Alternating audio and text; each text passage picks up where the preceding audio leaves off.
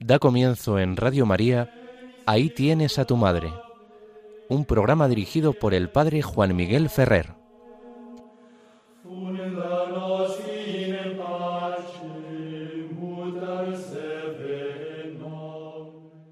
Un saludo muy cordial a todos vosotros, queridos amigos oyentes de Radio María. Como nos han anunciado, comenzamos el programa Ahí tienes a tu madre. Os habla Juan Miguel Ferrer. Estamos celebrando la última festividad asociada al ciclo de la Navidad. Se trata del bautismo de nuestro Señor Jesucristo. En la tradición oriental, el bautismo se considera una de las epifanías del Señor. Es decir, que una vez que Cristo nace se va manifestando. Esas primeras manifestaciones son como un preludio, como el anuncio de el motivo por el que el verbo se ha hecho carne y por lo tanto de su vida pública, de su predicación, sus milagros, su pasión, muerte y resurrección. La primera epifanía es la epifanía a los magos, cuando los reyes, representando a todos los pueblos de la tierra, vienen a adorar al Mesías que Dios ha dado al pueblo de Israel en cumplimiento de las promesas que había hecho a su pueblo elegido. Epifanía se considera también este bautismo de Jesús en el Jordán, donde Juan, el elegido como precursor de Jesús, contempla el signo que Dios le ha prometido para poder descubrir al que es el Mesías, precisamente aquel de quien él ha dicho, viene uno detrás de mí que es anterior a mí y al que yo no soy digno de desatarle la correa de las sandalias. Pues a quien veas que baja el Espíritu Santo sobre él, ese es. Y en el momento que Jesús viene y se pone en la fila de los hombres y mujeres que acudían a Juan para ser bautizados y confesar sus pecados en la espera del perdón que traería el Mesías, ahí aparece Jesús y Juan se queda admirado y la última de las epifanías es el, milagro primero que San Juan, apóstol y evangelista, nos narra que aconteció al comienzo de la vida pública de Jesús en Caná de Galilea, cuando el divino maestro, a petición de su madre, realiza el primero de sus signos y convierte el agua de las purificaciones en vino nuevo y mejor presentándose como el esposo para la humanidad y presentándose también como el que habría de darnos el vino nuevo y mejor de la redención a través de su muerte en la cruz y la aspersión con su sangre redentora. De este modo, Jesús está manifestando al inicio de su entrada en el mundo y al comienzo de su vida pública la razón por la que el Verbo se ha hecho carne. Tanto amó Dios al mundo que entregó a su propio Hijo. Pero nosotros hoy en nuestro programa eh, nos centramos más en la perspectiva mariana y no podemos olvidar al realizar hoy el programa en este día 7 de enero, que hace siete días celebrábamos en la octava de la Navidad la fiesta de Santa María, Madre de Dios. Fue el concilio de Éfeso en el año 431 debatiendo sobre la unidad y la asunción por parte de Cristo de una verdadera naturaleza humana sin perder su verdadera naturaleza divina, pero en la unidad perfecta y armonizante de la única persona divina, precisamente cuando se discutían estas verdades en este concilio de Éfeso, fue cuando se proclamó con una clara perspectiva también cristológica la maternidad divina de María. Porque precisamente proclamar a María que ha aportado la humanidad de Cristo, pero evidentemente ella no podía aportar la divinidad. La divinidad la tenía Cristo, la compartía con el Padre y el Espíritu Santo eternamente. Entonces, ¿cómo puede ser madre de Dios María? ¿Cómo se proclama esto como una verdad que hay que creer si quieres ser cristiano? Pues la clave está precisamente en la radicalidad de la encarnación, en que este que es verdadero Dios y que no puede dejar de ser Dios, empieza a ser verdaderamente hombre, pero unifica estas dos realidades naturales, la naturaleza divina y la naturaleza humana, en su única persona divina.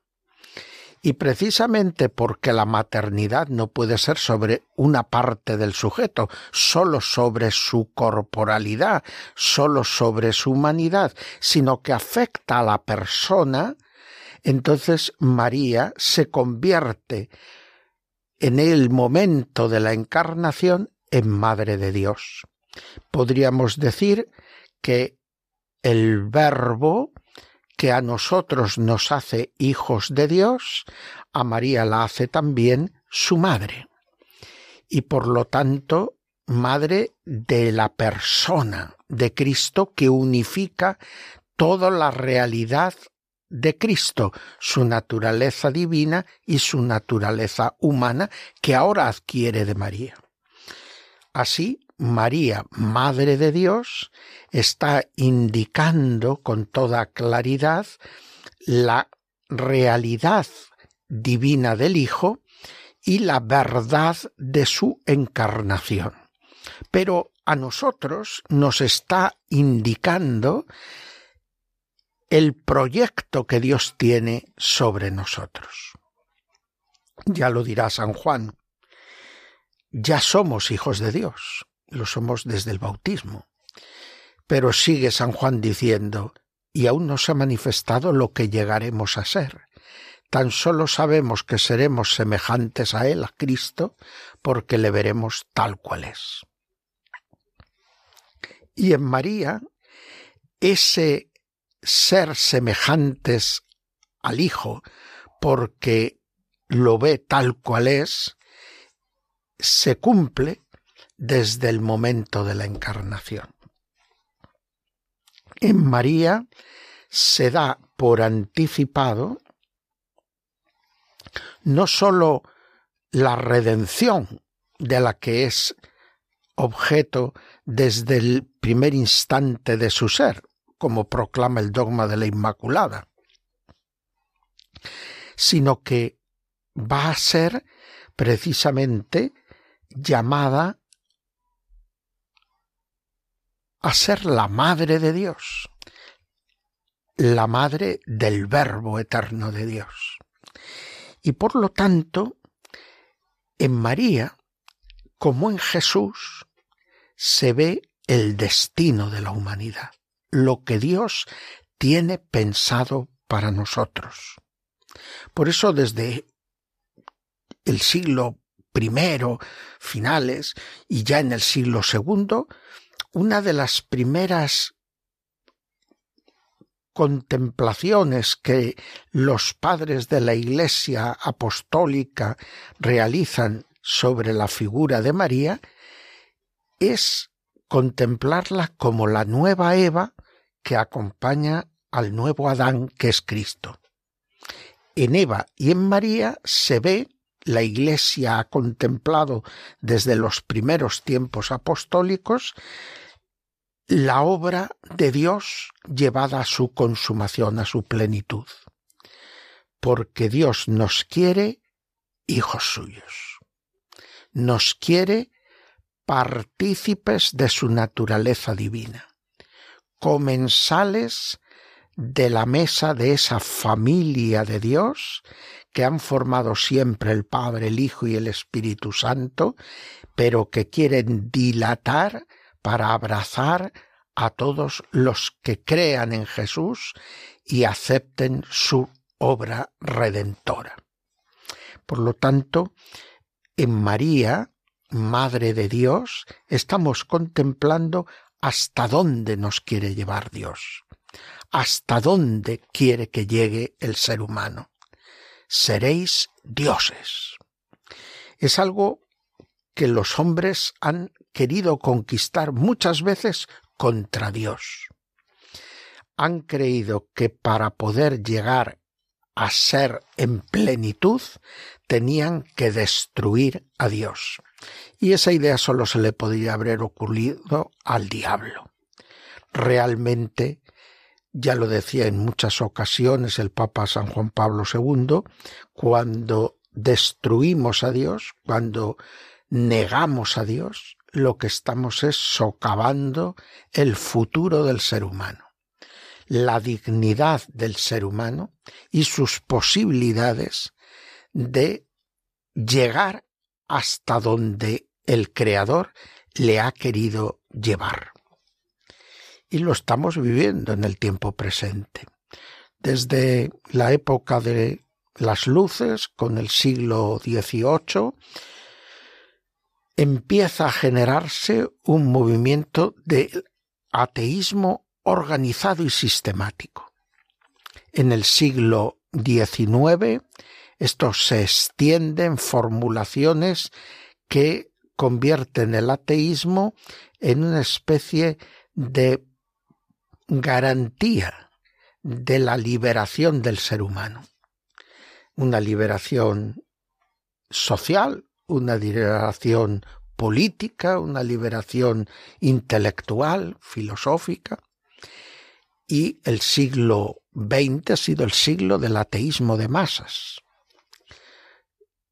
realmente la humanidad por primera vez se ha planteado poder construir toda su realidad y plantear todos sus objetivos prescindiendo de Dios, o negando a Dios explícitamente o viviendo como si Dios no existiera. Algún filósofo ha hablado de cómodamente instalados en la finitud. Pero ahora con el nacimiento del siglo XXI, estamos empezando a ver que germinan otros fenómenos. Y por primera vez se empieza a hablar de poshumanismo. Y se hacen propuestas que son abiertamente no posthumanistas, sino antihumanistas.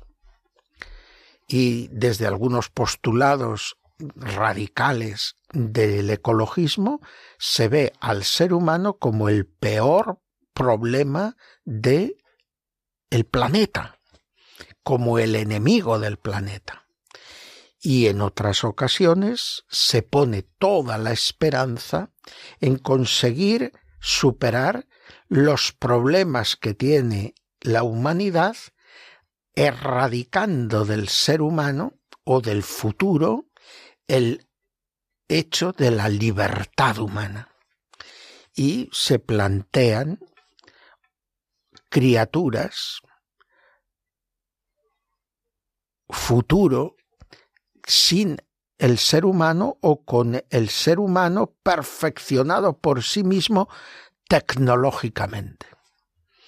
Y ahí pues está todo ese campo abierto que se presenta evidentemente con los aspectos que pueden ser más favorables de una tecnología que se hibrida con la realidad biológica del ser humano y que permite curar enfermedades, superar situaciones traumáticas y eso evidentemente pues son cosas buenas.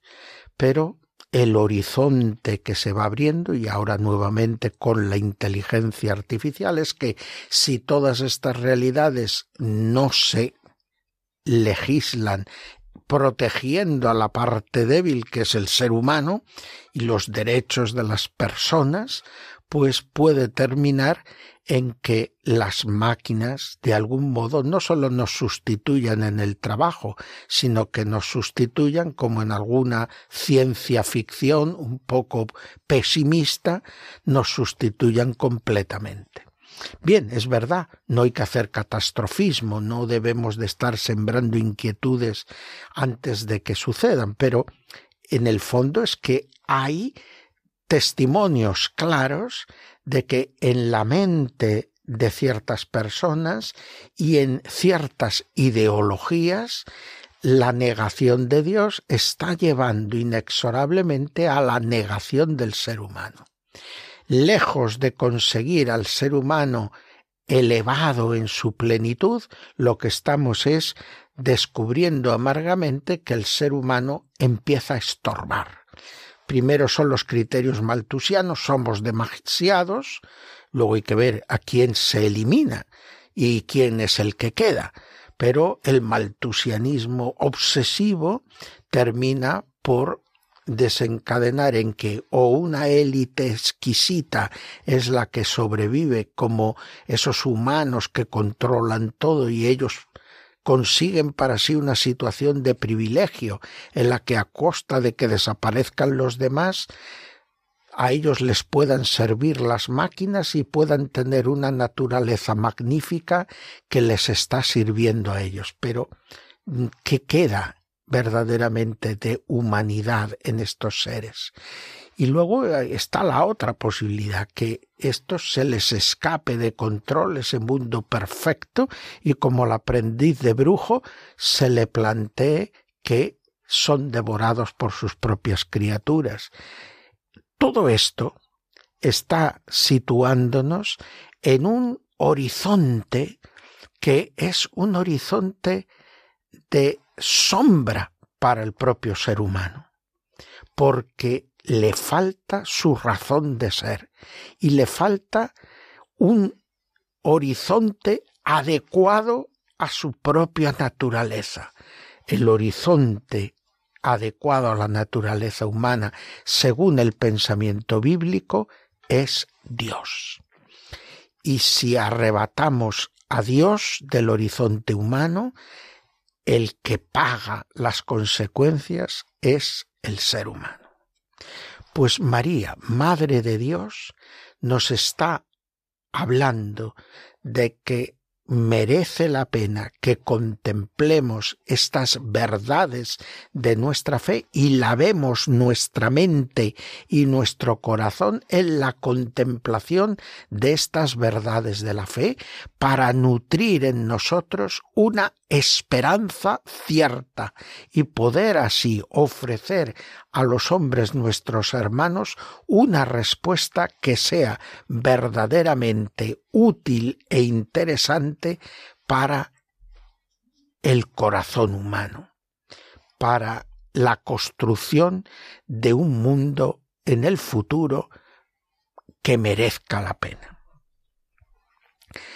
En nuestro programa, evidentemente, seguiremos adelante con el apartado fundamental y ahora hago un poco de sumario, conociendo a nuestra Madre, en el que vamos a terminar la parte tercera dedicada a lo que nos enseña sobre la Virgen María el magisterio de la Iglesia y vamos a hablar sobre todo del culto a la Virgen María. Y finalmente, en nuestro programa dedicaremos nuestro apartado oraciones y prácticas de piedad mariana a la devoción a María en el seno de la Sagrada Familia.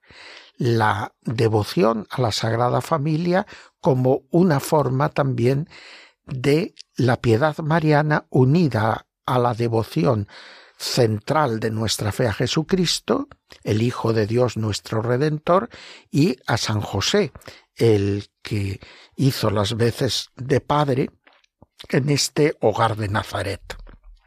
Era lo que nos recordaba el domingo precisamente anterior, el domingo pasado, en que celebrábamos esta fiesta de la Sagrada Familia. Pues bien, vamos ahora a hacer nuestra primera parada para elevar nuestra oración a Dios, pidiendo precisamente por la familia según el designio del Creador, esa familia que aparece en el libro del Génesis y que tiene esta estructura, un padre, una madre unidos en matrimonio y unos hijos. Esta familia, este modelo de familia que algunos llaman despectivamente familia tradicional o familia cristiana, es realmente el proyecto del Creador. Así lo creemos nosotros y, tenemos fundamentos para poder defenderlo ante quien proclame otros modelos de familia basados exclusivamente en la voluntad propia. Pero eh, nosotros, siguiendo la Sagrada Escritura, creemos que el Creador como familia estableció esta familia, la que se basa en la unión, en el matrimonio de un hombre y una mujer para toda la vida y que acoge generosamente por su apertura a la vida a los hijos.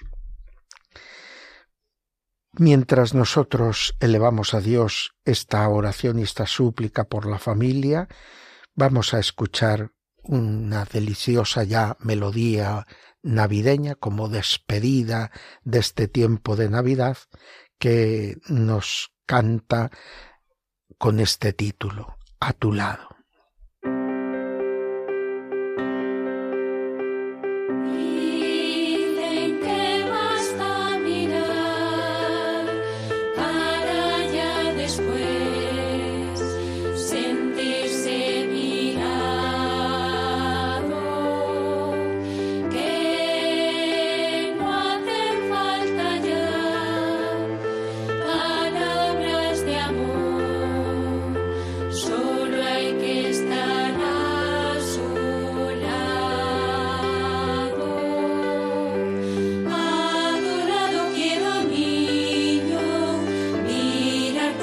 Hey, no.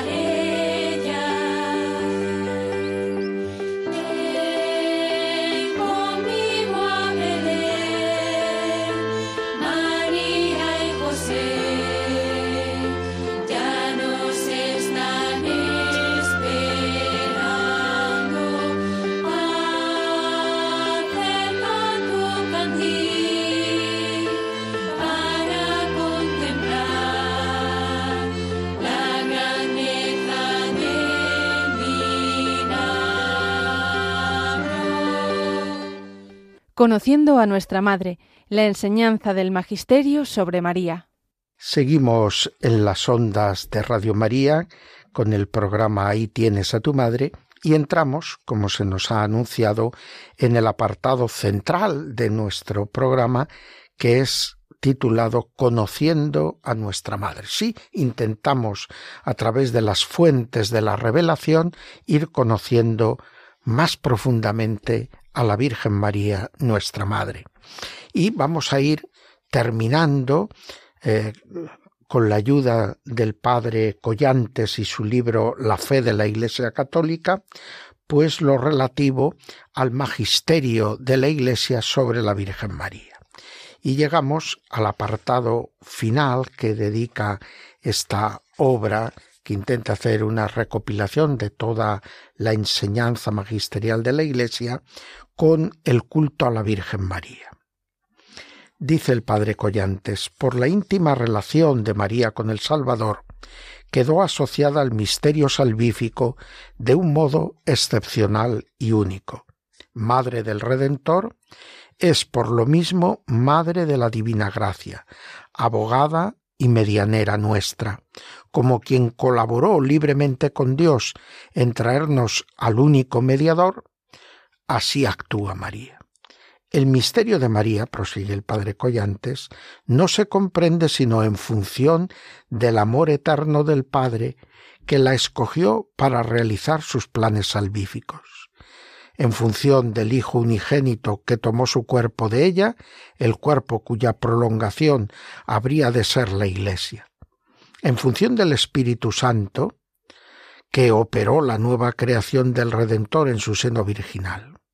Por eso María no es un modelo más que podamos imitar, es el modelo más cercano a Cristo y el ejemplar perfectamente acabado y perfecto de la Iglesia. Sigue el padre Collantes diciéndonos, el Concilio Vaticano II, después de haber expuesto en el capítulo octavo de la Constitución Lumen Gentium el puesto de María en el plan salvífico, son los números del 55 al 65, pasa en los números siguientes, el 66 y 67, a recoger las consecuencias que se derivan de esta posición de María en nuestras relaciones para con ella, relaciones que se originan en el mismo plan de Dios y que se designan con un vocablo, culto mariano. En el número 66 se expone la naturaleza y fundamento del culto mariano en su vertiente dogmática, histórica y teológica. En el número 67 se exhorta cálidamente a todos los fieles, y especialmente a los teólogos y predicadores, a profundizar la vivencia de la devoción mariana en el sano y justo equilibrio que preside la enseñanza de la Iglesia. Por lo tanto, eh, vamos a ver a través de dos escritos del magisterio, la Lumen Gentium a la que ha hecho referencia en su introducción el padre Collantes y luego otro texto del magisterio, en este caso de San Pablo VI, que es la Marialis Cultus, que es un documento clave después del Vaticano II para hacer referencia a la legitimidad y a las características que debe adquirir el verdadero culto mariano de los católicos. Es evidente que el culto que nosotros dirigimos a María, siempre lo ha sostenido así la enseñanza de la Iglesia, no es el mismo que a Dios. Está querido por Dios y justificado por esta vinculación a Él y a su obra salvífica que le ha dado el Señor a la Virgen María, a la Madre del Redentor, pero establece una diferencia, el culto de adoración o dulía. El culto de adoración se da a Dios y el culto de veneración que se da a los santos adquiere en la Virgen María un grado eximio, que se ha llamado en la tradición cristiana hiperdulía. Es decir, sólo Dios es adorado la Virgen María es venerada en grado sumo por lo cerca que está de Dios, porque de Dios ha recibido tal plenitud de gracia que se ha asemejado a su Creador de tal modo que recibe una veneración superior a la de todos los demás ángeles o santos. Vayamos a las páginas del concilio y veamos lo que dice el número 66 de la Lumen Gentium. Dirá el concilio. A María, exaltada por voluntad divina sobre todos los ángeles y hombres después de su Hijo, se la honra justamente por la Iglesia con un culto especial, como que es la Madre de Dios que intervino en los misterios de Cristo.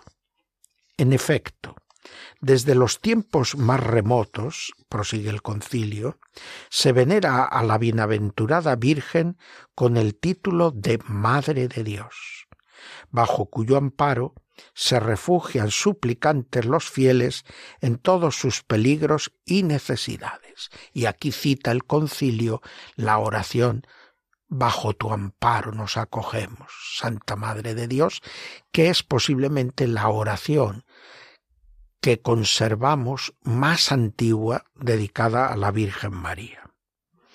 Prosigue la Lumen. A partir sobre todo del concilio de Éfeso, el culto del pueblo de Dios a María creció maravillosamente con muestras de veneración, de amor y de invocación y de imitación, según las palabras de la misma Virgen. me llamarán bienaventurada todas las generaciones, porque hizo en mí cosas grandes el que es poderoso, como recordamos en el Magnificat. Y sigue la Lumen. Este culto, tal como existió siempre en la Iglesia, aunque es del todo singular, se diferencia esencialmente del culto de adoración que se tributa al Verbo encarnado de igual modo que al Padre y al Espíritu Santo, culto al que especialmente contribuye. Porque las diversas formas de devoción a la Madre de Dios, que dentro de los límites de la doctrina sana y ortodoxa ha aprobado la Iglesia, atendiendo a la variedad de tiempos y lugares y a la índole y mentalidad de los fieles, lo que hace es que al honrar a la Madre se conozca mejor, se ame, se glorifique y se obedezca al Hijo por quien todo existe, y en quien todo quiso el Eterno Padre habitase toda plenitud. Por lo tanto, lo que nos está diciendo el concilio es que el culto a María, ese culto de hiperdulía, ese culto especialísimo de veneración, lo que hace es llevarnos a Cristo, llevarnos a un acoger con mayor fidelidad y realizar con mayor eh, plenitud lo que Cristo nos ha enseñado. A su vez, el número 67 de la Lumen Gentium nos va a mostrar esas formas que en la vida concreta de la Iglesia adopta este culto a la Virgen y dirá, el Sacrosanto Concilio enseña expresamente esta doctrina católica y al mismo tiempo avisa a todos los hijos de la Iglesia que fomenten generosamente el culto a la bienaventurada Virgen, sobre todo el culto litúrgico que tengan en gran estima las prácticas y ejercicios de devoción mariana recomendados por el magisterio a lo largo de los siglos, y que observen religiosamente cuanto en tiempos anteriores se decretó sobre el culto a las imágenes de Cristo, de la bienaventurada Virgen y de los santos. Exhorta encarecidamente a los teólogos y a los predicadores que pongan empeño en abstenerse por igual de cualquier exageración falsa como de cualquier excesiva estrechez al considerar la dignidad singular de la Madre de Dios, intensificando el estudio de la Sagrada Escritura, de los santos padres, doctores y liturgias de la Iglesia bajo la dirección del Magisterio, y pongan en su justa luz los oficios y privilegios de la bienaventurada Virgen, que tienen siempre relación con Cristo, origen de toda verdad, santidad y piedad. Por lo tanto, lo que nos está diciendo es que lo primero que tiene que estar el culto a la Virgen María es sólidamente afianzado en la fe católica, en la enseñanza de Cristo, la palabra de Dios, en el magisterio de la Iglesia expresado ya por los padres, los concilios, las diversas liturgias legítimamente aprobadas. Y prosigue el concilio alejen cuidadosamente cuanto de palabra o de hecho pueda inducir a error a los hermanos separados. Tiene esta sensibilidad ecuménica el concilio. Y prosigue, o a cualquier otra persona sobre la verdadera doctrina de la Iglesia.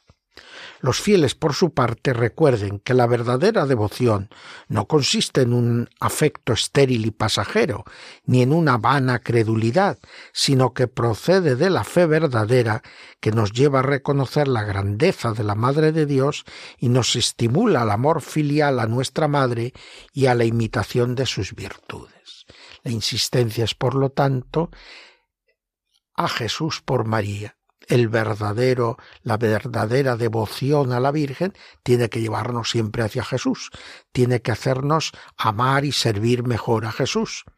Y evidentemente eh, es Él, Cristo, el que nos ha enseñado a venerar y a tener a María, su madre, como nuestra madre y por lo tanto como la ayuda principal para nuestro desarrollo como discípulos suyos. Pero después del concilio, a pesar de estas indicaciones que eran bastante claras por parte de la doctrina y la enseñanza del concilio en la constitución sobre la Iglesia, pues resulta que se dio una serie de tensiones graves o por aquellos que conservaban formas exageradas de culto mariano que no guardaban ese equilibrio que había pedido el concilio y que de alguna manera no distinguían suficientemente el culto a María del culto a Dios, y sobre todo el mal que más se había extendido es que había algunos que habían abandonado totalmente las prácticas de piedad mariana, que ni tenían muy en cuenta la presencia de María en la liturgia, ni todavía menos conservaban esas prácticas de devoción del pueblo cristiano que el magisterio de la Iglesia había venido recomendando vivamente hasta el mismo texto conciliar. Por eso, en el año 74, aprovechando la fiesta del 2 de febrero, de la presentación de Jesús en el templo, que tenía una larga tradición mariana como fiesta de la purificación de María, pues el Papa Pablo VI ofrece su exhortación Marialis Cultus. Dirá el padre Collantes. Pablo VI quiso recoger en un documento escrito con calor y devoción las enseñanzas de la Iglesia sobre el culto a María, que sirvieran juntamente de pauta para la renovación y vitalización del culto cristiano. Hace ver primero cómo el culto que la Iglesia de todos los tiempos ha rendido a María ha considerado a la Virgen con adecuada perspectiva en el misterio de Cristo y en armonía con la tradición, le ha reconocido el puesto singular que le corresponde dentro del culto cristiano, como Madre Santa de Dios, íntimamente asociada al Redentor. Y aquí cita el número 15 de la Marialis Cultus. Después, sigue el padre Collantes, presenta a María como modelo del culto cristiano y por tanto como pauta para emprender una sólida y fructífera renovación del culto privado en la Iglesia una vez que se ha llevado a cabo la renovación litúrgica. Por último, analiza algunas devociones en particular, como es el rezo del Ángelus y el del Santo Rosario, que va a recomendar vivamente. Pero entremos en algunos textos de la Marialis Cultus que aquí en la fe de la Iglesia Católica nos recoge el Padre Collantes. Y leemos en el número 15 de la Marialis Cultus el examen realizado sobre los libros litúrgicos restaurados lleva pues a una confortadora constatación la instauración posconciliar, como estaba ya en el espíritu del movimiento litúrgico, ha considerado con adecuada perspectiva a la Virgen en el misterio de Cristo y en armonía con la tradición le ha reconocido el puesto singular que le corresponde dentro del culto cristiano como Madre Santa de Dios íntimamente asociada al Redentor. No podía ser de otra manera, prosigue el Papa. Recorriendo la historia del culto cristiano se nota que en Oriente como en Occidente las más altas y las más límpidas expresiones de la piedad hacia la bienaventurada Virgen han florecido en el ámbito de la liturgia o han sido incorporadas a ella. Deseamos subrayarlo, dice el Papa Pablo VI. El culto que la Iglesia Universal rinde hoy a la Santísima Virgen es una derivación, una prolongación y un incremento incesante del culto que la Iglesia de todos los tiempos le ha tributado con escrupuloso estudio de la verdad y con siempre prudente nobleza de formas de la tradición perenne, viva por la presencia ininterrumpida del Espíritu y por la escucha continuada de la palabra, la Iglesia de nuestro tiempo saca motivaciones, argumentos y estímulos para el culto, que rinde a la bienaventurada Virgen. Y de esta viva tradición es expresión altísima y prueba fehaciente la liturgia, que recibe del magisterio garantía y fuerza y termina diciendo la Marialis Cultus en su número 23, considerando pues, venerables hermanos, la veneración que la tradición litúrgica de la Iglesia Universal y el renovado rito romano manifiestan hacia la Madre de Dios, recordando que la liturgia por su preeminente valor cultural constituye una norma de oro para la piedad cristiana, observando finalmente cómo la Iglesia cuando celebra los sagrados misterios adopta una actitud de fe y de amor semejantes a los de la Virgen, comprendemos cuán justa es la exhortación del Concilio Vaticano II a todos los hijos de la Iglesia para que fomenten generosamente el culto, especialmente litúrgico, a la bienaventurada Virgen. Exhortación termina el concilio, eh, perdón, termina el Papa Pablo VI diciendo, exhortación que desearíamos ver acogida sin reservas en todas partes y puesta en práctica celosamente. Es evidente que este resumen no recoge todos los contenidos de esta preciosa y rica exhortación Marialis Cultus. Es muy importante una serie de rasgos que ofrece el Papa Pablo VI en esta exhortación apostólica para mm, distinguir lo que debe ser la genuina forma del culto a la Virgen María, donde está presente toda esa experiencia secular de la Iglesia en la Sagrada Escritura, en el Magisterio, los padres de la Iglesia, la enseñanza misma de la liturgia. Y luego nos muestra también esa sensibilidad que debe de tener el culto mariano que está pendiente de el designio de la Trinidad, de la misión de Jesucristo y centralidad de Cristo en toda forma de culto cristiano, y luego que va desarrollándose también según esas exigencias y sensibilidades queridas por el concilio, de modo que eh, tenga presente la dimensión antropológica, que tenga presente la dimensión ecuménica, es decir, la Iglesia, el ser humano, el deseo de la unidad de los cristianos, todo esto ¿Por qué lo dice Pablo VI? Porque las críticas que venían a la piedad mariana preconciliar muchas veces tenían un cierto fundamento en las exageraciones o imprudencias que a veces algunos más celosos que estudiosos pues querían por engrandecer a la Virgen pues decir de ella cosas que no eran apropiadas, que no estaban en conformidad con la enseñanza secular del magisterio de la Iglesia.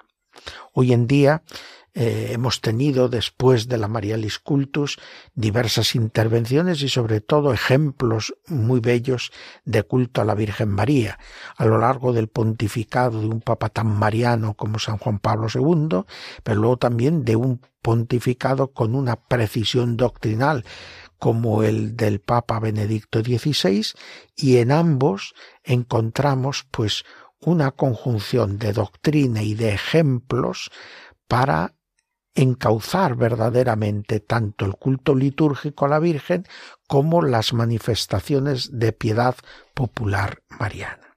Quiera Dios, pues que la escucha y la meditación de estos textos del magisterio nos ayuden a seguir creciendo en esta piedad y madurez de la Virgen María, en nuestra devoción a la Virgen María.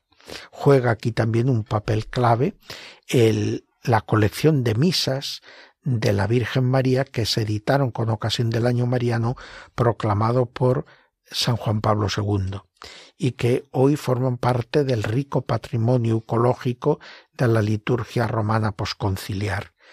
esa colección de misas a la que nos hemos referido en varias ocasiones es un gran tesoro también para orientar y conducir la piedad mariana con las introducciones, con los textos bíblicos, con la riquísima eucología, es decir, las oraciones, ¿eh?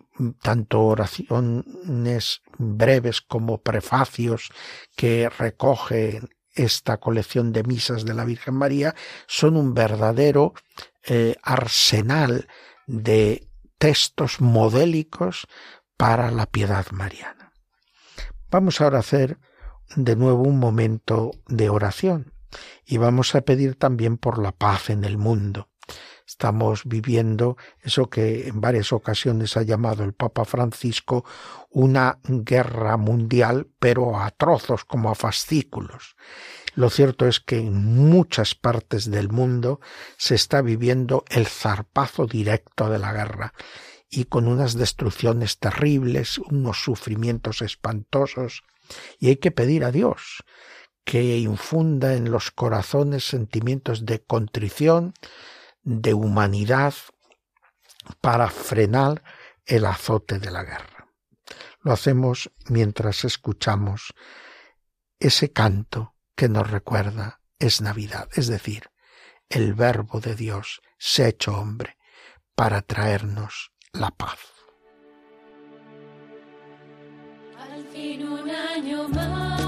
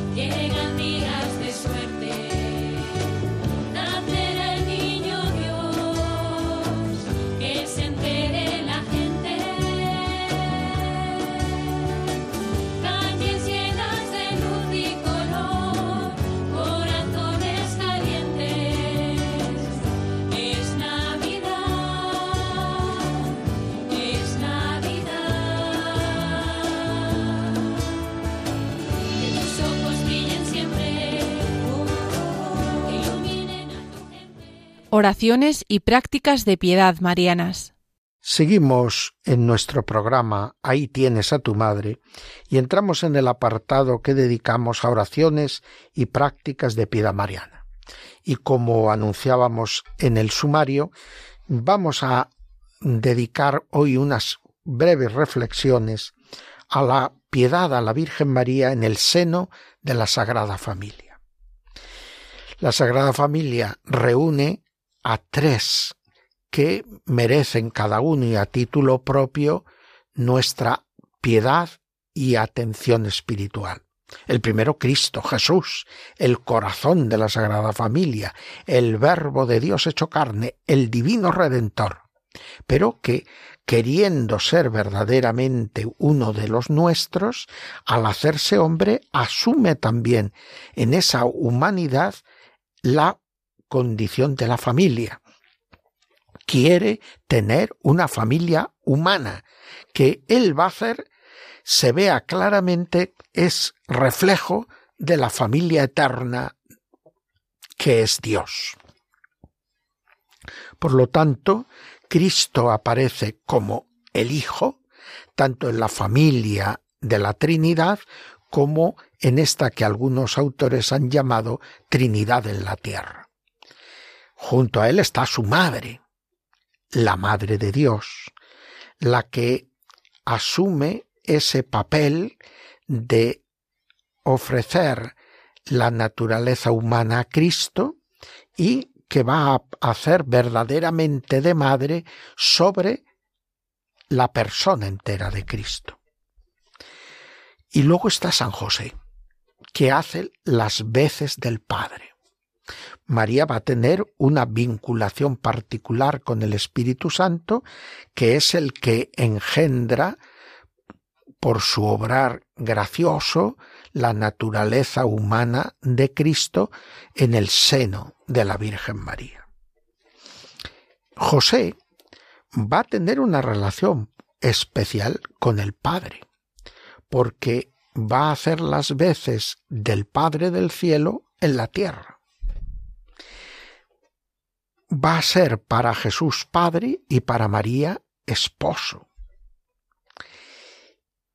El matrimonio de José y María ha insistido en repetidas ocasiones a lo largo de la historia del magisterio de la Iglesia, es un verdadero matrimonio.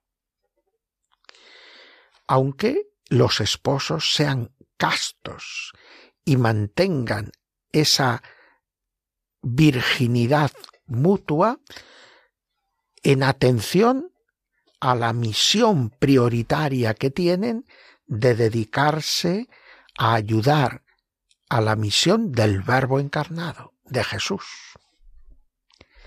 Por ello, eh, renuncian a constituir lo que sería una familia según las formas normales de la vida humana, procreando hijos. José y María no van a tener más hijo que el que han recibido de Dios. María a través de la verdadera maternidad y José porque le es entregado este hijo al que adopta verdaderamente y legalmente como su propio hijo. Y así la armonía de la Sagrada Familia se constituye en un modelo para toda familia humana. Es verdad que no toda familia humana va a vivir esa regla de la virginidad. Son todos invitados a vivir la regla de la castidad matrimonial. Pero lo que sí es cierto es que las relaciones de respeto, de igualdad, las relaciones de armonía y de educación del Hijo, de estar pendientes del Hijo, de sacrificarse por el bien del Hijo, ese amarse totalmente el uno al otro y ayudarse y asistirse en todo momento a cumplir la propia vocación y alcanzar la plenitud de felicidad, sirviendo a los designios de Dios. Todo esto lo va a cumplir la Sagrada Familia.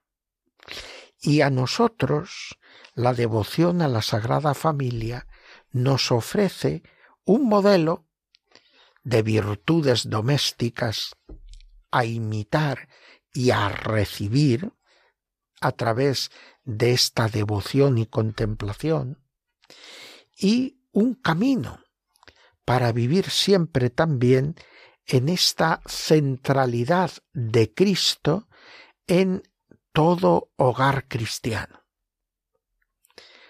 De tal modo que ningún esposo ni ninguna esposa cristianas pueden vivir en plenitud su vocación si no mantienen viva la relación con Jesucristo, a lo que ayuda la tierna y efectiva devoción a José y a María. Evidentemente, siendo María para todos ejemplo de maternidad y José para todos ejemplo de paternidad. En la historia de la Iglesia, encontramos dos momentos en que se desarrolla particularmente esta devoción a la Sagrada Familia. Un momento primitivo que vemos desarrollado en los evangelios apócrifos, sobre todo los que se refieren a José, a María, y en este sentido hablan de los momentos previos al nacimiento de Cristo y luego de aquellos momentos de la infancia de Cristo de las que no nos narran prácticamente nada los evangelios canónicos. Ese es un momento con sus excesos corregidos por la Iglesia, pero con sus expresiones también muy bellas que recogerá la tradición cristiana en la piedad y en la liturgia. Y luego está otro momento que es a partir de San Francisco de Asís y la devoción a la humanidad de Cristo, esto permite un desarrollo también de la devoción en la que vuelve a emerger la figura de José y que alcanza luego en la espiritualidad española del siglo de oro, con Santa Teresa en particular, pues una, un gran desarrollo, que llevará luego a otro momento clave que es precisamente en el siglo finales del XIX y principios del XX, cuando en medio de toda esta, podríamos decir, crítica sistemática a la fe y a la Iglesia, en la sociedad, pues vuelve a presentarse el modelo de la Sagrada Familia de un modo que está todavía hoy en pleno vigor precisamente por esas circunstancias que comentábamos al inicio del programa hablando de la maternidad divina de María y que han tocado de lleno a lo que es el modelo establecido por el Creador tanto para el ser humano como en particular para la familia. Bueno, pues tenemos ya que despedir nuestro programa. Lo hacemos con un último momento de oración en el que vamos a pedir especialmente para que se fortalezca en la Iglesia la espiritualidad de comunión.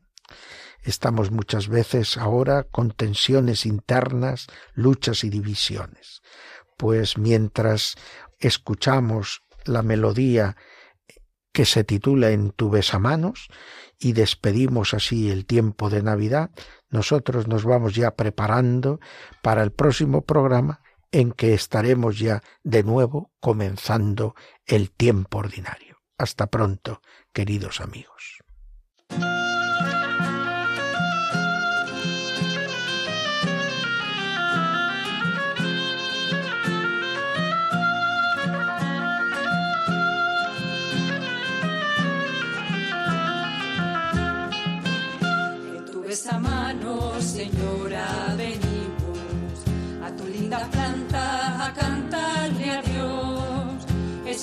Seno pronto habrá nacido y con campanilla, y con campanilla en nuestra oración. En tu mano, Señora, queremos cantarle una nana niño de Dios. Ese que en el hombro de Madre Rosario se ha quedado dormido, se ha quedado dormido